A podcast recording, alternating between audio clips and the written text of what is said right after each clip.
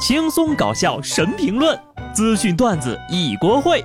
不得不说，开讲了。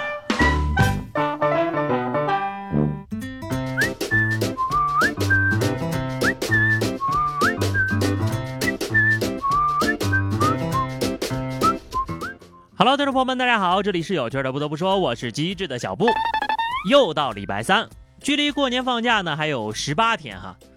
总有一天，你们也会明白，二零一九和二零一八是一样的，因为年份是我们人类创造的虚拟单位，而它根本不会影响时间的连续性。所以呢，即便我说了太多的新年新气象，可这都二零一九年了，沙雕依旧在前行啊。说浙江南波一男的呀，两次到同一家店去行窃，头一次偷走了四包烟。第二次行窃的时候呢，被老板娘发现之后逃跑了。三天之后，这男的呀又到这家店推销自己的酒，被老板娘认出来了呀。双方起了争执，被围观。随后呢，那男的呀还打幺幺零报警了。英雄不问出处，作死不挑坟墓，有困难就找民警。警察叔叔，快来救我呀！我被吃瓜群众围观啦！你说你偷人家的烟，还换人家的钱，良心不会痛吗？啥时候小偷的门槛都这么低了？薅羊毛也不能逮着一只薅呀！依我看啊，这人就是个惯头，作案和销赃的地点太多了，自个儿都懵了。不过啊，要是小偷都是这样的话，得给警察叔叔省多少事儿啊！更难得的是，他既有犯罪嫌疑人主动投案的政治觉悟。又有受害人注意人身安全的警惕心，希望大家都能向他学习。如果再做一个沙雕新闻的集合呀，我敢大胆的判断，地球上八成以上的傻子都是谈恋爱的人。盐城市呢有一位老父亲，看到自己儿子岁数大了还没有谈恋爱呢，就在网上呢为自己儿子物色起对象来，钱花了不少呀。可物色的姑娘呢，不仅不肯见面，还把他的微信给拉黑了。老汉就报了警呀。令他万万没想到的是，和他聊天的未来儿媳妇儿，竟然是一个抠脚大汉。大爷呀，您找的这儿媳妇儿，是想您儿子彻底单身一辈子吗？估计儿子要看到这样的儿媳妇儿呀，都得吓出心理阴影啊。所以有时候我就在想啊，是不是只有一个方法才能让恋爱中的男女的智商变回正常呢？答案就是分手。下面这对夫妻就完美的验证了这个答案。早前呢，扬州一对小夫妻打官司要离婚，听说这个律师呀要收五千块钱的费用之后，俩人就不理了，团结一致要对付律师了，讨回了过高的收费。最终呢，两个人婚也不离了，收费五千也变成了只收一千块钱。内部矛盾解决前，要统一对付外部矛盾。要说你们真的是夫妻同心，其利断金呢，真是会过日子的好两口子啊！也就是可怜人家律师了，差点都给你们免费劳动了。别说谈不起恋爱，结不起婚，这年头呀，真的是婚都离不起了。贫贱夫妻百事哀，如果没钱呢，连离婚都不自由啊！所以很多人说呀，在谈恋爱的时候呢，智商会下降。种种证据表明，当那个什么虫上脑的时候呀，男人的智商可能会变为负。日前，贵阳一名男子呢，用附近的人约了一位女网友，谈好了呀，以四百块钱作为交易后被拒绝了。于是呢，他在女网友提供的地址的楼里呢，断了整层楼的电呢，想挨家挨户把这女的找出来。事后，警方证实，此女网友的交易。只是一场恶作剧，真的是色胆包天呐！下面的头完全指挥了上面的头啊！大哥呀，就你这智商，这辈子还是告别约那什么吧，不然呢，你有二十个肾都不够被人割的。你就不怕出什么仙人跳的事儿吗？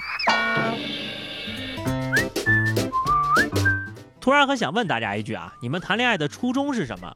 是希望有人陪伴呢，还是为了找到真爱？下面这个妹子就很单纯，就是想吃一顿饱饭。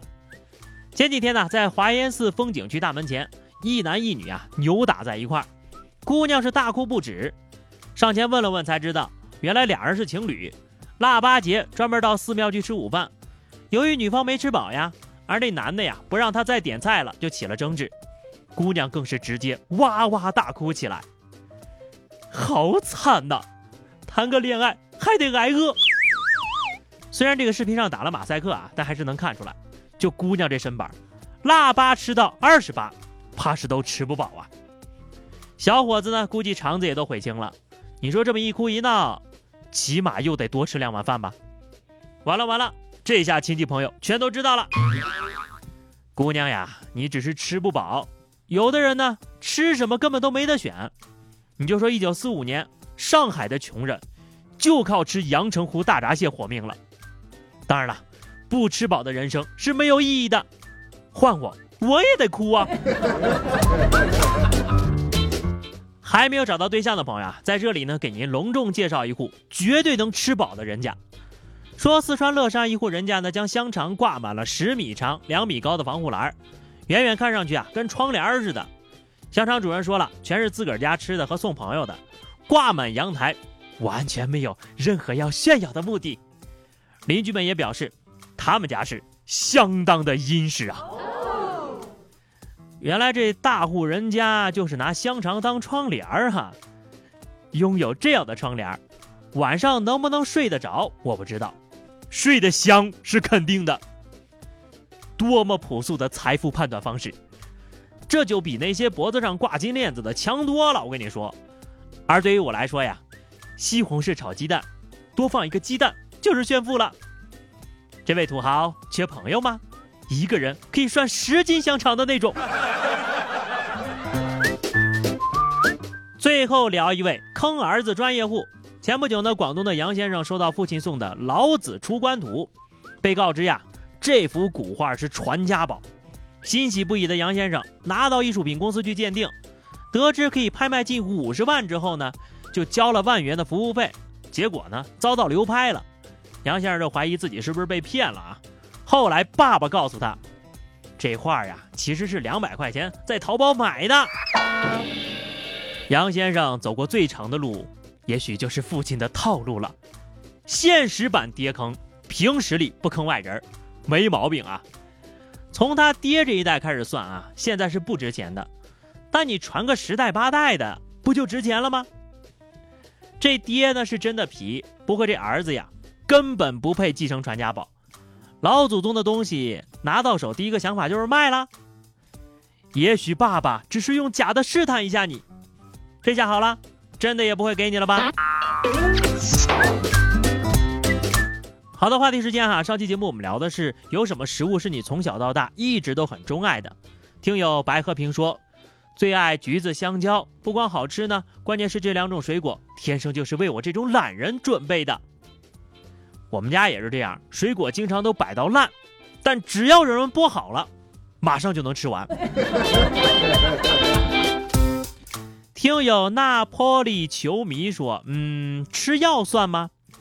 嗯，药能算食物吗？”